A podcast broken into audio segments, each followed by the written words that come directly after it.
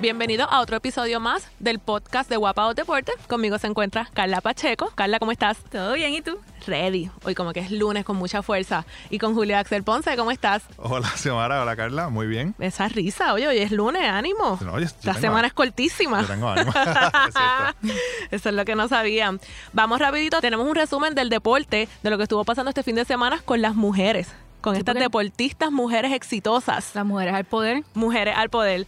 Tenemos las victorias que, como bien saben, lo estamos celebrando como si fuera esa misma medalla de oro que nos trajo Mónica Puig en Río 2016. Ella venció a la número 2, a Caroline Wos Wozniacki. Wozniacki. A Caroline Wozniacki, que es la número 2, que esa victoria supo a oro de nuevo. O sea, perdió el primer set 6-0 y luego gana los últimos dos 6-4, 6-4. Tremenda victoria. Luego, en este partido donde esperábamos que ganara, ¿verdad? Porque pues era un ranking número 2, que vence a María Zakari. Y también tenemos esta información que tuvimos al coach de la selección femenina de béisbol, donde se llevaron medalla de plata en este torneo en República Dominicana y se ganaron su pase al mundial que va a ser ahora el próximo agosto. Así que estén pendientes porque lo vamos a tener de nuevo para que nos dé todos los detalles. La actuación de las nuestras en el premundial, de las rubias también, porque fueron, fue- fueron Team Rubia. Sí, no, y me, y me gusta eso porque habitualmente en el deporte femenino eh, siempre las nenas, entonces tú no le, tú no le decías a los nenes al, al- al- al equipo de voleibol masculino. Y en este caso me gustó el hecho de que empezamos con los rubios y ahora pasamos a, A las las rubias. rubias, muy bien. Ahora, la que tenía el pelo rojo y se, se fastidió, tuvo que, que pintar el pelo. Para nosotras es un poco más complicado. El hombre, eh, ¿cómo es? El cabello de los hombres, eso es cortito, se lo pintaron de rubio, se pasaron la máquina y ya. Todavía hay rubios por ahí. Ah, esa calle. moda no se ha ido. Los otros días, Kike Hernández se volvió a pintar de rubio. Pero Kike Hernández ya de por sí es rubio. él es, ca- él es cano, Él es ¿verdad? cano, él es es cano, cano. pero él se pintó de rubio, se puso bleach Ma- de nuevo. de nuevo, ok. Eh, Pero todavía por ahí en los moles y en la calle hay rubios de los ah, rubios. claro. Tenemos yo- los fanáticos Yo todavía. creo que, pero yo creo que también ya deberían. No. Basta. No. Basta. Algunos sí. No, Es que porque no es, es parte de los integrantes del Team Rubio están en grandes ligas. Y qué mejor que tú ir a apoyar a tu equipo, que te vean rubio y ya el jugador sabe que tú eres el único rubio de tinte en las gradas. y el jugador sabe, mira, aquel que está allí es boricua. O sea, que, que de ahora en adelante que se pintó rubio tiene que ser rubio. No, pero si, si no te lo quieres quitar, no te lo quites. Vive, vívete la, la emoción, si total. Lo que yo recomiendo, por ahí viene, por ahí viene otro clásico. lo que yo recomiendo es que por favor Ajá. instruyanse un poquito con el tema de los tintes, porque los rubios chistris no eran los rubios. Eso, esos Pero rubios que les- se quemaron el pelo y les quedó medio Pero chinita en vez de amarillo. Acuérdate también que cada, cada, cada pelo es diferente y que no todo, no todo el mundo le va a coger el tinte rubio. Lo bueno es eso. Rubio, rubio, o sea- ese detalle que acabas de decir para que los hombres sepan lo difícil que es mantenernos a nosotras cuando nos queremos dar un tinte y no, no nos queda. Antes de seguir con esta eh, bien interesante conversación de tintes y pelos, le quiero recordar a la gente que nos puede seguir, que nos, se pueden suscribir en Apple Podcast y en iTunes. Nos buscan como el podcast de Guapa 2 Deporte. Nos dejan cinco estrellas si les gusta. Si no le gusta, pues eh, escríbalo, no deje estrellas. Sí, no, pero que Eh, le No escriban deje por- para estrellas. no saber que, No, claro, claro, en claro, que claro. tenemos que mejorar. Y todo. No Bueno, nos puede relajamos buscar- con eso, pero es bien importante Claro, tanto el la feedback. crítica positiva como la constructiva, para no decir la negativa, porque pues estamos trabajando este proyecto para ustedes y el feedback de ustedes es lo que nos va a seguir dando día a día, todas las semanas, poder grabar más podcasts. Entonces también estamos en Google Play Music, nos puede buscar por ahí, estamos en Spotify, nos da follow.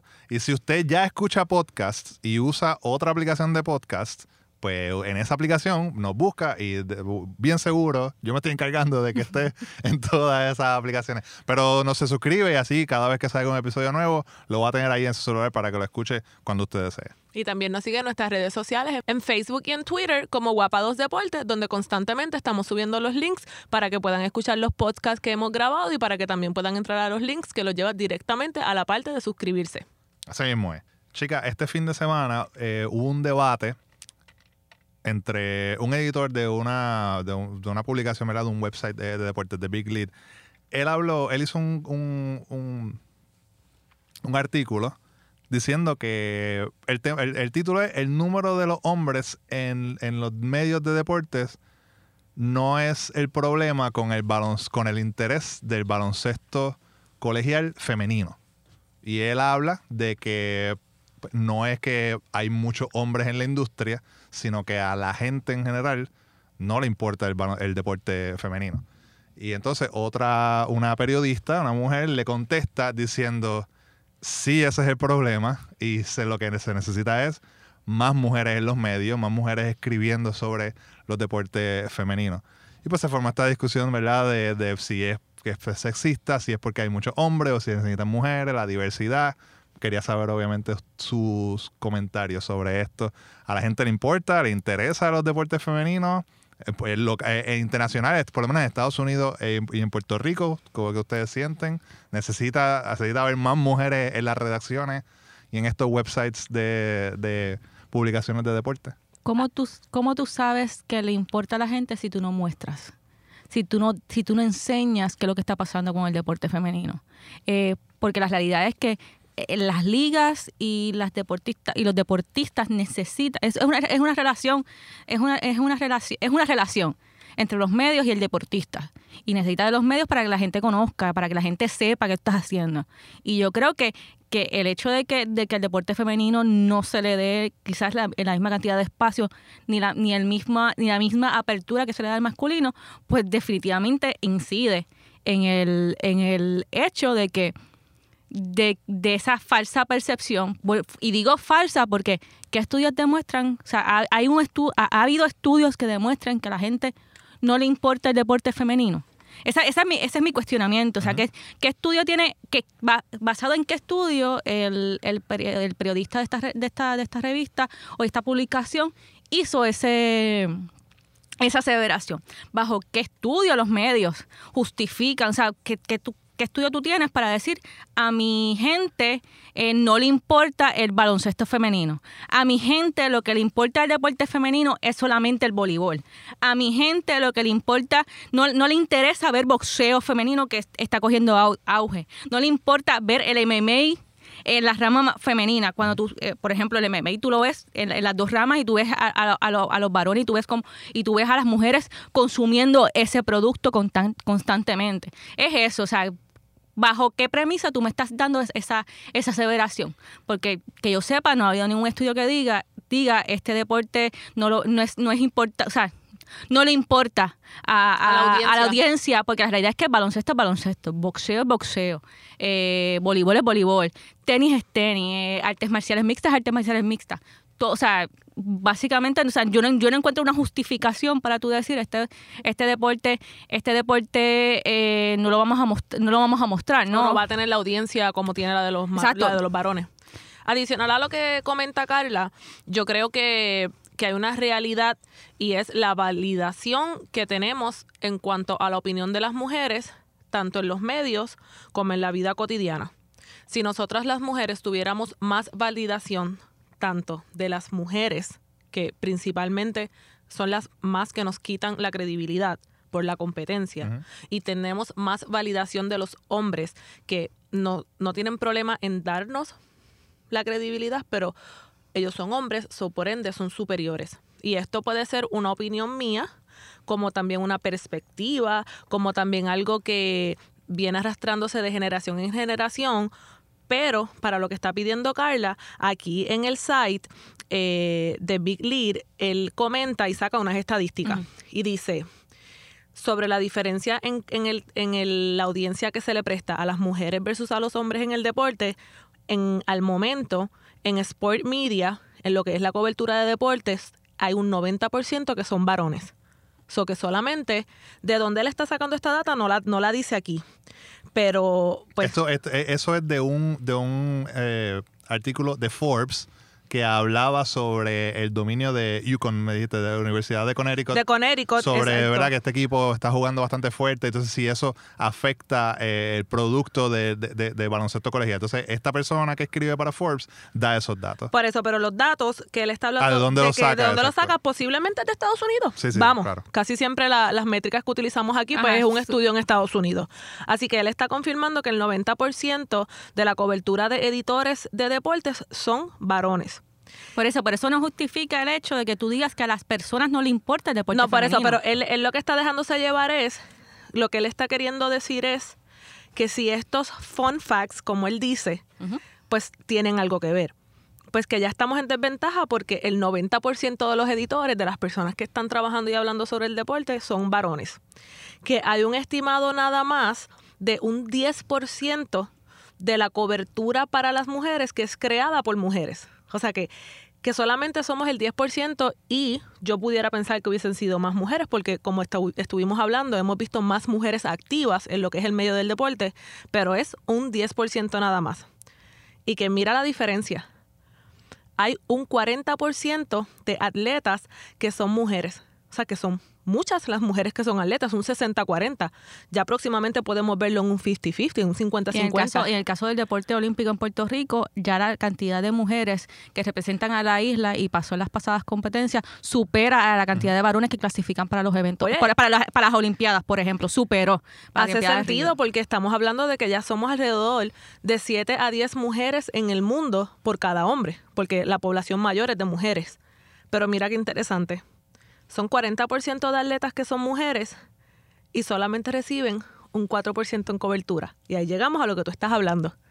Si no nos cubren, ¿cómo sabemos al final del día si de verdad nos quieren ver o no nos quieren ver y que es un hecho el que quieran ver más a los hombres que a las mujeres? Si con un 4% de cobertura tú no puedes darle, tú no puedes darle a la- al consumidor el producto. Y en el caso de cobertura, no estamos diciendo artículos que digan cuán buena está esta atleta o cuáles son las más bonitas Sí, mira las de 10 las fotos. Olimpiadas. Exacto. O, no, no, estamos hablando de una cobertura real, una cobertura a la preparación del atleta que básicamente es la misma que la preparación de un. de un- una, una cobertura que sea igual a igual, no de los 10 más bellos, porque eso me da, eso me da hits en internet o porque eso me da ma- mayor audiencia. Oye, yo sé que pasa que últimamente se ha dado que también se hace con los hombres.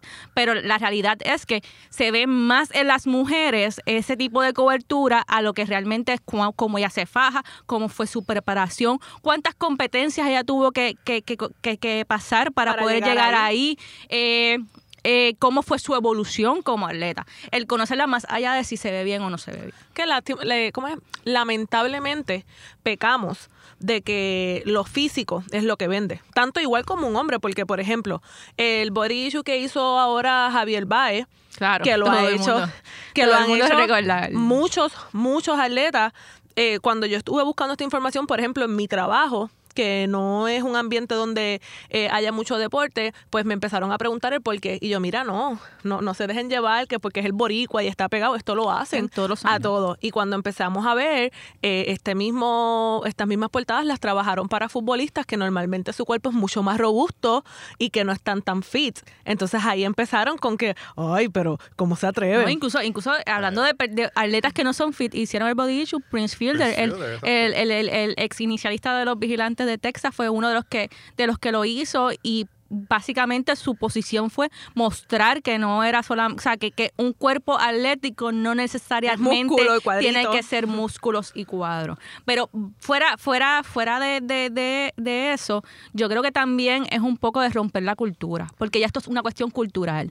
O sea, una- Exacto, es bien eh, cultural. Es, es bien cultural y estamos hablando de que, de que es, es romper la cultura. ¿Y cómo se rompe la cultura? A la medida que las mismas mujeres crean, crean esa conciencia de, de, que deben darnos un, un- trato igual o deben darnos una cobertura igual a la de, lo- a lo de los Tú sabes que hablando ahora de la cultura, me estuvo bien interesante porque nosotras siempre hemos estado jugando el horario más temprano, cuando es un juego que vamos a estar participando mujeres y hombres, ¿verdad? Claramente, mujeres con mujeres, hombres versus hombres.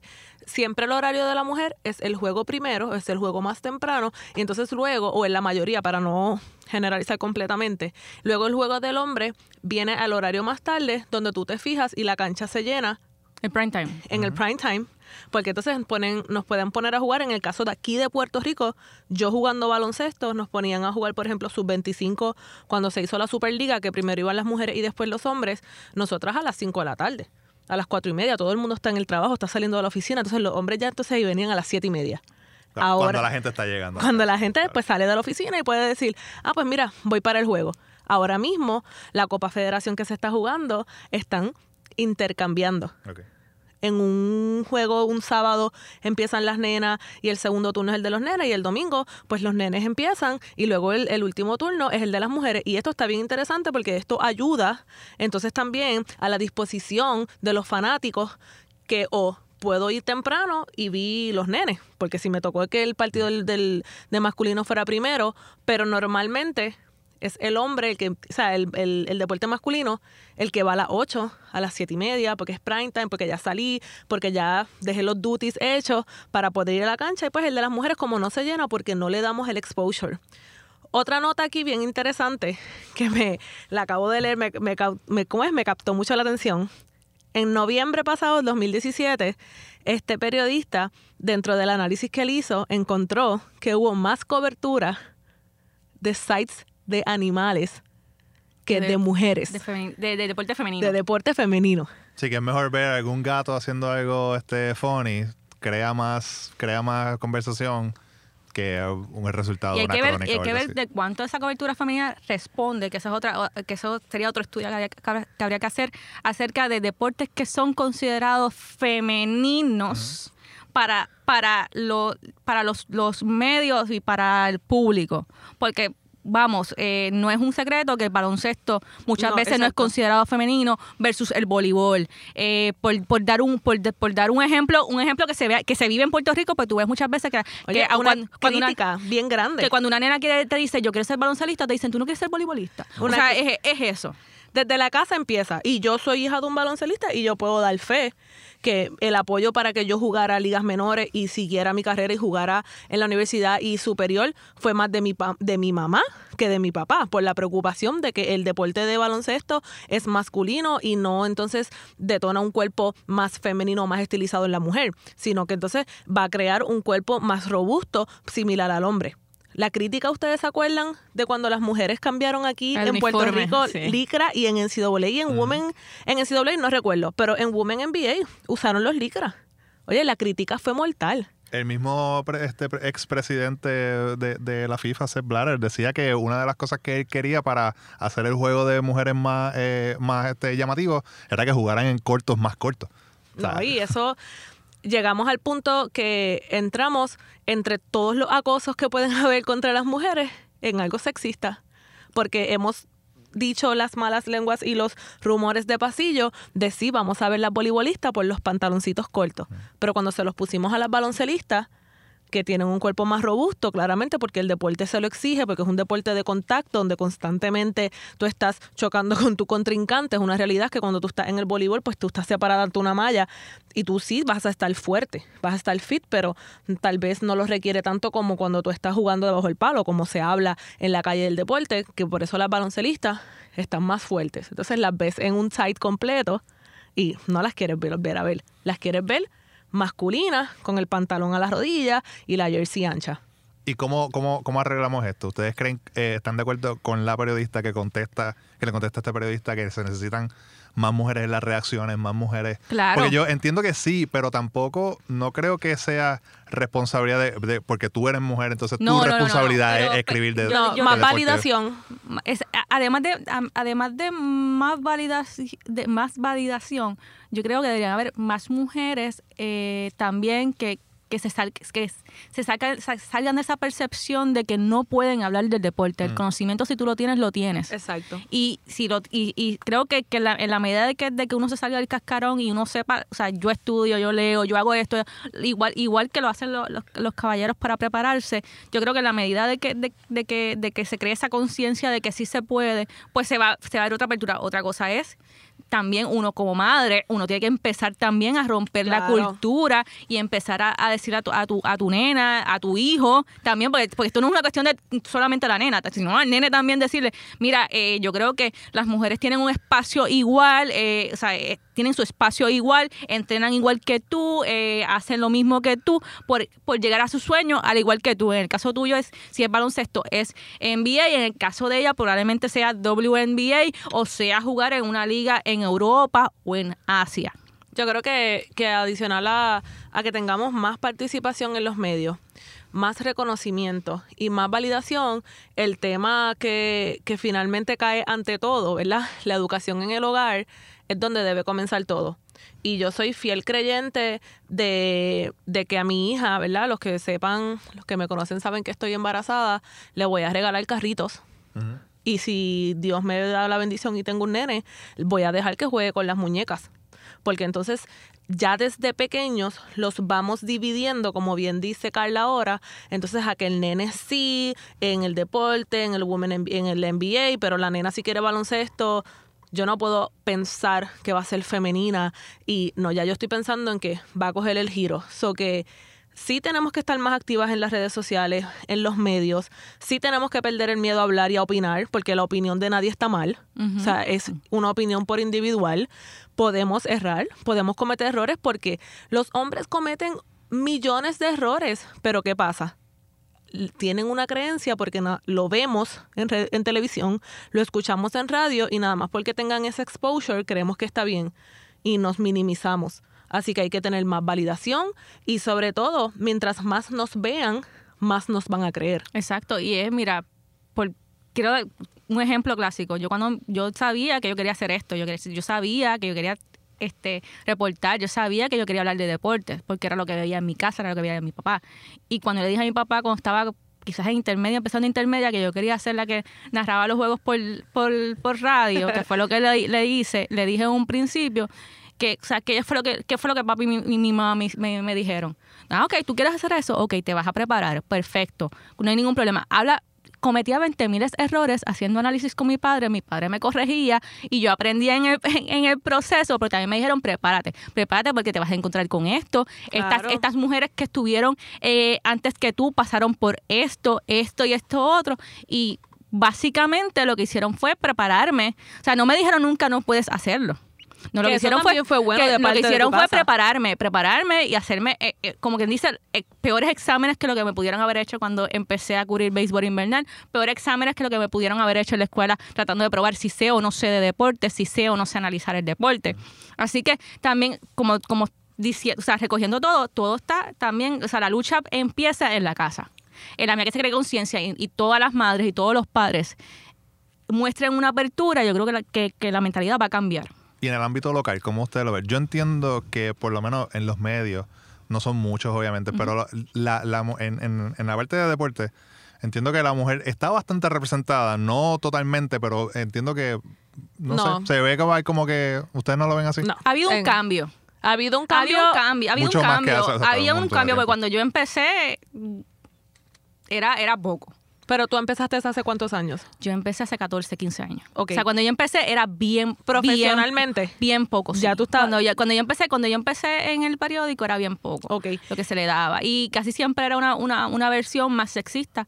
Eh, todo el mundo recuerda las 10 más bonitas de voleibol. Ah. Este, Eso, eso, como, como, como, olvidar, como olvidar, como olvidar eso. O sea, eh, y sí, era, era menos. Lo que pasa es que aquí se ha movido en la medida que la representación femenina ha superado a los varones en el comité, en la representación en olimpiadas, en competencias. Y por lo tanto, si lo que tú tienes es una mayoría de mujeres que están compitiendo, tienes, tienes que moverte tienes que moverte a esas, a esas jugadoras, a las Adriana Díaz, a las Mónica Puy, que están, que están haciendo mucho ruido, al equipo de, béisbol que desde que desde la selección de béisbol eh, femenina, desde que empezó, está dando resultados. A una Carla Cortijo que, que rompió, o sea, que, llevaba, llevaba, llevaba, llevaba, llevaba, años rompiendo esquemas, yo te diría desde, que estaba en las categorías menores. 100%. Eh, rompiendo esquemas y, y, y siguió rompiendo esquema en el, en el baloncesto super femenino. Quizás no, quizás no, no se le dio la cobertura al baloncesto femenino de su desarrollo como debió haber sido y explotó cuando entonces recibe la oportunidad de la WNBA y entonces ahí es que todo el mundo, todo el mundo eh, se acuerda de Carla Cortijo. Quizás explotó, empezó a explotar cuando estaba con la selección nacional y sabíamos lo que, lo que teníamos la selección nacional y explotó y se masificó mucho más con la WNBA. Pero es eso, se ha ido moviendo a la medida que la representación va aumentando. En el caso de las atletas, sí en el caso de la atleta, yo creo que, que podemos estar en un nivel similar a lo que él encontró en este estudio de un 40-60 o podemos estar a un nivel superior porque nuestra delegación tiene mucha representación femenina. Pero en el caso de los medios, no. En el caso de los medios, tú no ves una mujer ancla hasta apenas los otros días eh, nuestra amiga Natalia Meléndez que se le ofrece una oportunidad en, en, en el deporte como mujer ancla. Apenas hace mes y medio tenemos una mujer mujer aquí en, en Guapa, nuestras facilidades, Tatiana, que está cubriendo, para que veas lo que es fines de semana, pero quien está en el prime time, así sea de 5 a 10 o el noticiero de la tarde, es un hombre. En ambas ocasiones aquí en Guapa es un hombre, así que en el caso de los medios, no. Es una realidad todavía que el hombre proyecta eh, más seguridad cuando va a hablar del deporte y más credibilidad. En los medios de las redes sociales podemos ver más activación, incluyéndome. Pues yo tengo una experiencia eh, alrededor de seis años. Yo más o menos empecé en el 2012 con mi primera oportunidad hablando de, de deportes y, y es, una, es una carrera cuesta arriba. Y Carla, que ya lleva 15 años como profesional en esto, sabe y hoy en día reconoce lo cuesta arriba que es. Así que exhorto a que nos den más, den más oportunidad, eh, tengamos más exposición, porque sabemos de lo que estamos hablando y nos estamos educando. Y que también la oportunidad sea para las que quieren entrar al medio de deporte y no de nuevo entrar al tema sexista de que pues tiene que ser una cara bonita y un cuerpo bonito para poder proyectar ante una cámara o para poder estar detrás de un micrófono. Que eso no es necesario porque aquí lo que estamos vendiendo y lo que queremos dar a conocer es conocimiento. Ahora vamos a una entrevista con nuestro pelotero puertorriqueño Kenis Balda, que se encuentra en el estado de la Florida, específicamente en Fort Myers, donde de nuevo entra la lista de los waivers. Vamos a escuchar. Y ahora con nosotros en línea telefónica tenemos a Kenis Valga. Nos va a estar hablando un poco sobre la situación actual en, en el MLB, sobre el entrenamiento ahora en Spring Training. Y a quién más? Tenemos a Carla que le va a estar haciendo las preguntitas calientes para esta entrevista. Kenis, has estado en un tira y afloja. Eh, te ponen en waiver, te cogen en waiver y te vuelven a tirar en waivers. ¿Cómo tú te sientes ante esta situación que has estado viviendo las últimas dos semanas? Bueno, eh, una, una situación súper difícil este, para mi carrera. Eh, llevo prácticamente 12 días que pues no sé lo que es estar en el terreno de juego practicando ni jugando. Y nada, me emociono cada vez que me cojo un equipo, pero eh, la emoción me dura poco. Eh, o sea, es cuestión de que viajo, trato de reportarme, entonces me ponen en waiver y pues esperando a ver qué pasa. Eh, la espera pues es un poco eh, mucha angustia en cuestión de pues ya los equipos ya están ready para irse para su opening day y pues no sabe de, o sea, qué va a ser de mí, en qué equipo estaré, eh, lo que es eh, apartamento y todas esas cosas, pues eh, uno que tiene familia, pues todo eso uno se planifica con tiempo y al no saber pues el destino real, pues eso complica más la cosa y pero de verdad estoy eh, mañana se supone a la una de la tarde me digan eh, si me consigo un equipo y, para dónde voy. Y Kenny, dentro de estos 12 días, que obviamente nos acabas de expresar que son más que otra cosa en angustia, porque claramente quieres saber finalmente qué es lo que, lo que va a pasar, está entrenando. O sea, no dejas de entrenar o si... No, claro. Ese, ese, eso es, es medio cómico porque he ido a high school aquí en, forma de Florida a entrenar con los muchachos de high school y, ayudarlos también. Pero eh, ajá, me, me, han prestado las facilidades de una high school aquí en, en, en forma de Florida. Incluso salí hace prácticamente media hora de, la práctica de la high school y pues me he mantenido bateando y, haciendo, o sea, manteniéndome ready en cuestión de que pues con mira a la temporada 2018. Eh, no tengo equipo aún, pero tengo que eh, prepararme para cuando llegue ese momento. Me dice que estás con una high school. Eh, quiero que me hables de la reacción de los muchachos cuando te iba a cuando, preguntar. cuando te, te ven entrando te, te, ven entrando allí al high school cuando va, te ven que vienes que vienes a, que vas a, vas a entrenar vas a, a, hacer tu rutina de entrenamiento en, en, el en el parque donde ellos hacen todo cómo cómo fue cómo fue la reacción porque la realidad es que tú has estado en Grandes Ligas los últimos tres años es un has estado en un ascensor, subes y bajas a las ligas menores, pero la realidad es que tú tienes tus turnos en grandes ligas y ellos probablemente te han visto jugar en grandes Sí, ligas. Coger una roleta tuya no está fácil. o sea. No, ellos, ellos se emocionan, eh, cuando me ven se emocionan y es como que en serio este tipo va a practicar con nosotros y es, es como que, ah, pero tú no estás en grandes ligas y yo trato pues de explicarle la situación por encimita y ellos como que, ah, pues este es nuestro parque, de verdad eres bienvenido, lo que necesite, eh, que nosotros te podamos ayudar a, cha, eh, o, lo que sea, nos avisa, ellos bien disponibles, o sea, eh, y yo pues de mi parte pues ayudándolo, o sea, en, en, ellos, eh, la mayoría se están preparando para el draft eh, 2018 eh, y yo dándole unos consejos de cosas que deberían de mejorar, cosas que le gustan a los scouts para, para que los puedan seleccionar, pero de verdad yo bien agradecido, de verdad eh, eh, que ellos me presten sus facilidades para yo pues llevar a cabo mi entrenamiento. Hablaste de que muchos de ellos están preparándose para el draft que viene ahora en verano les ha hablado acerca de cómo manejar los nervios ese día en que, en que, esos días, porque es más de un día eh, lo que dura el draft de Grandes Ligas, cómo manejar los nervios y cómo manejar el hecho de que a lo mejor no te, no te llamen en ese, en ese sorteo y puedas eh, firmar como agente libre luego. Bueno, eh, es que no, no sé qué nervios son porque yo no soy draft. por eso, por, por, eso, o sea, el, tú, esperar, esperar algo y, que no se dé y entonces después, ¿qué, qué, qué va a pasar, no? No, yo trato más como de explicarle la, la realidad de, de la vida, que no todo, todo el grupo va a ser seleccionado, o sea, que quizás un grupo de 50 muchachos va a ser solamente uno drafteado y que los demás pues pueden hacer sus estudios, ir a la universidad y ser profesionales que no tan solo puede jugar profesional, sino que se preparen para cualquier cosa. Y, y también les debo saber que no importa quién es el mejor del grupo, que el más que se destaque y lo quiera, ese es el que lo puede lograr, que no necesariamente tiene que ser pues el más que esté rankeado, como dicen, es como que el más que lo quiere y el más que se prepare. Y uno nunca sabe como que a qué o organización tú le puedes gustar, a lo mejor pues eh, tú no me gustas como jugador, pero llegó la tal organización y entonces ellos ven algo en ti que yo no veo. Y eso es lo que pasa. Y yo los, los preparé mentalmente para, para cualquier cosa que pueda pasar en el draft como tal y, y que se preparen para lo que es la vida porque no no todo el mundo es pelotero. O sea hay más puede ser profesional eh, no simplemente eh, jugar pelota.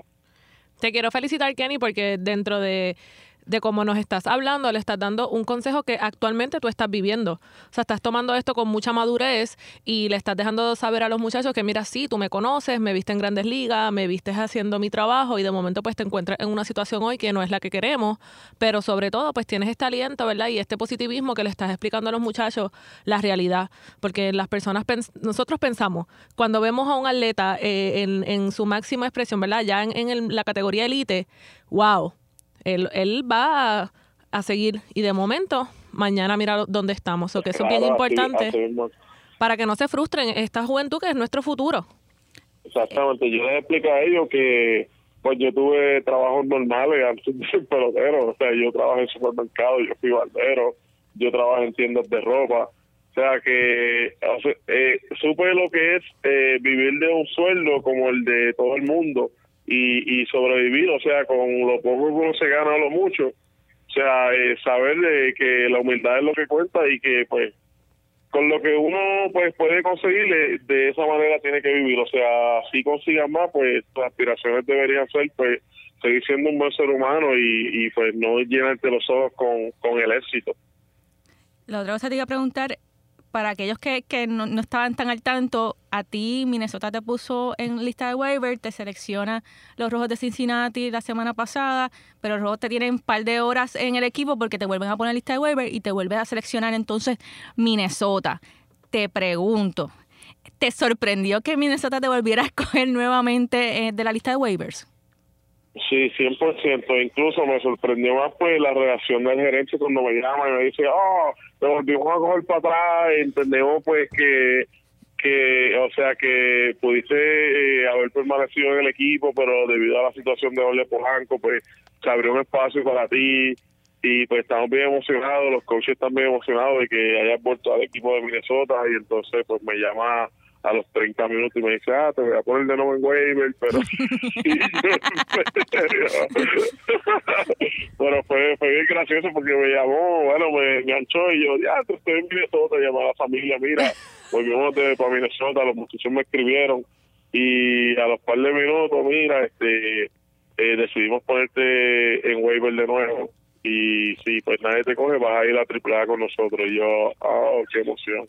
entonces, ¿estás esperando de nuevo una llamada de los gerentes de Minnesota para la confirmación? Si entonces vamos a las ligas menores o si en efecto te quedas en la plantilla.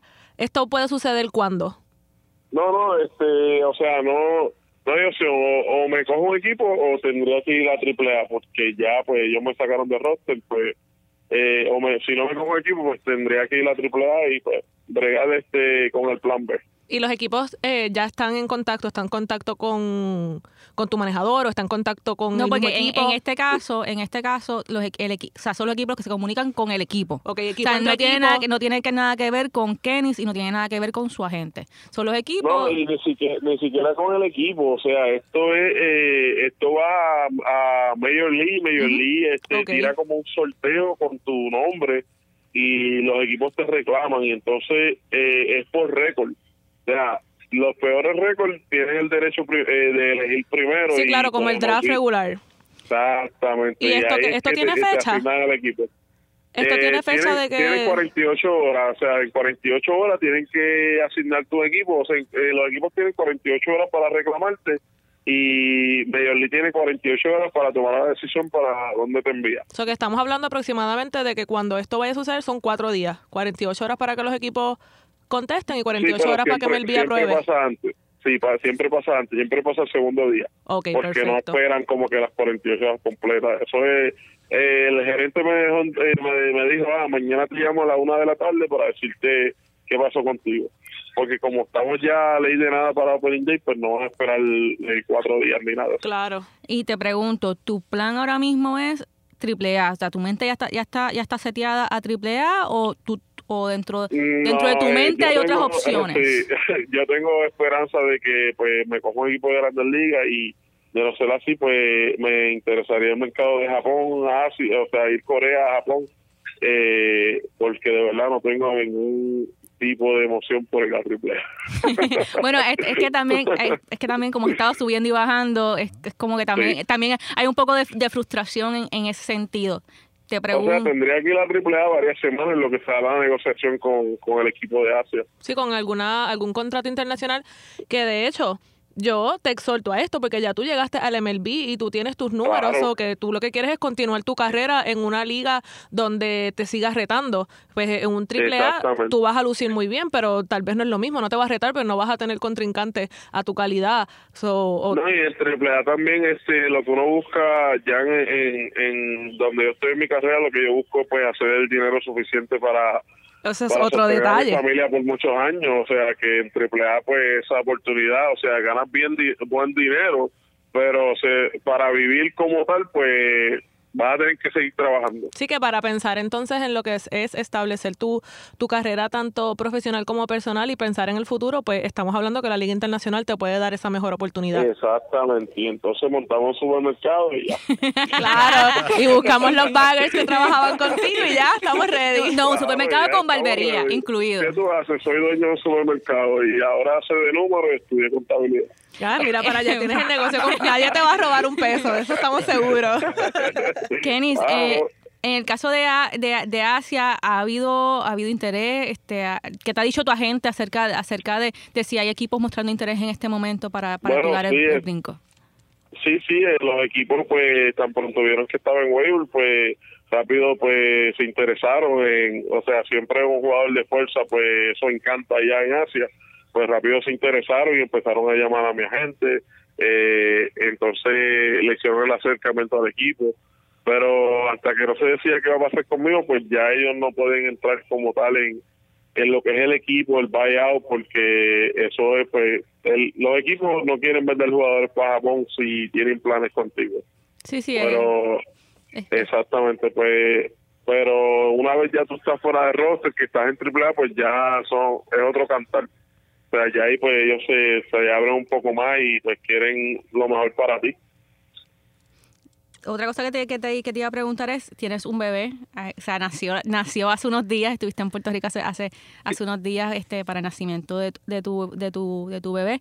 Eh, ¿cómo, ¿Cómo tú haces para que para que eso no afecte a tu familia, o sea, la situación que estás viviendo ahora mismo no, no, no afecte, no preocupe a tu esposa y no preocupe a tu familia? Bueno, siempre uno tiene que tener un balance entre el deporte y, la vida familiar. O sea, yo pues, yo no llevo nada de lo que pasa en mi carrera a mi casa, ni si me va bien, si me va mal, si tengo trabajo, ¿no? Porque, o sea, ya yo tengo nueve años en béisbol profesional, pues me he planificado muy bien y pues gracias a Dios mi familia está bien, pero trato de, de no angustiar a mi familia, pero sí sí los mantengo al tanto de lo que está pasando, pero no los angustio este con, con cosas pues que realmente pues no tienen ningún tipo de importancia que yo se las comunique porque ella acaba de dar a luz eh, eh, tengo un bebé recién nacido, o sea, tengo una niña de va para cuatro años, pues ellos no quieren, o sea, yo no quiero llevarla a mi casa, o sea, presión de, de ninguna forma y menos, pues, algo que no es que no tengo trabajo, simplemente pues estoy eh, debatiendo si voy a estar en Grandes Ligas o AAA o Japón, pues son cosas pues que no significa que estoy sin trabajo. Pues trato de, pues, de no mezclar eh, lo que es eh, los negocios con, con la vida familiar para así pues todo el mundo en paz. Eh, Kenny, cambiando un poquito el tema, el viernes empieza la temporada de Opening Day. Tú ah, obviamente has estado con estos equipos, has visto de cerca a estos jugadores, diferentes jugadores, a todos los diferentes equipos que se, se perfilan como favoritos. ¿Quiénes son tus favoritos? ¿Quiénes son los equipos que tú, tus predicciones de estos equipos que podrían hacer los playoffs este año? Bueno, te diría este que ahí no hay que no hay que mirar mucho porque ya hay equipos que están súper completos, o sea, se prepararon todos los seasons para para eso mismo, para lo que son los playoffs y tratar de ganar esos campeonatos. Eh, te diría que equipos como eh, Yankee, Boston, eh, el mismo Minnesota se preparó muy bien, eh, los Dodgers, eh, Houston, a pesar de que perdieron varios jugadores, sigue siendo un equipo eh, bastante fuerte. Eh, es que hay un montón. Washington tiene tremendo equipo. Eh. No, no, hay, hay par de equipos que van a dar pelea, pero yo digo que el equipo que va a ganar es el mejor el mejor picheo, porque siempre los equipos van a tener bateo pero el pichón lo que define qué tan lejos tú llegas en la temporada. ¿Y qué tú crees de los Mariners? Que Carla y yo somos fanáticos. Somos pero, pero porque tú no estás esa pregunta. Tú quieres que te, que te, que te, que te pongan el dedo en la llaga. O sea, eso es lo que tú quieres. O sea, darte de latigazo. Pero ¿por qué empezar eso tan temprano la temporada? Pues porque así somos, Carla. Lo que pasa es que los Mariners, pues, con las lesiones, pues, eh, descontrola un poquito lo que es el equipo y, y, pues, los juegos que pueden ganar, porque tienen varias lesiones. Ahora mismo, para Opening Day, pues, tienen varios jugadores lesionados, o que eso es una desventaja. Sí, y, vamos, vamos a dar claro, aspiramos al tercer lugar, segundo lugar como mucho, porque los Astros están bien, pero que bien posicionados y tienen un muy buen talento en la división. Oye, pero uno nunca, uno nunca pierde la fe. No, claro, claro. Cualquier cosa es ganancia si superamos por una victoria el récord del año pasado. Así es, así es. No, verdad, verdad. Todo puede suceder en béisbol. O sea, los mejores equipos se han visto caer y los peores equipos se han visto ganar. O sea que todo puede suceder.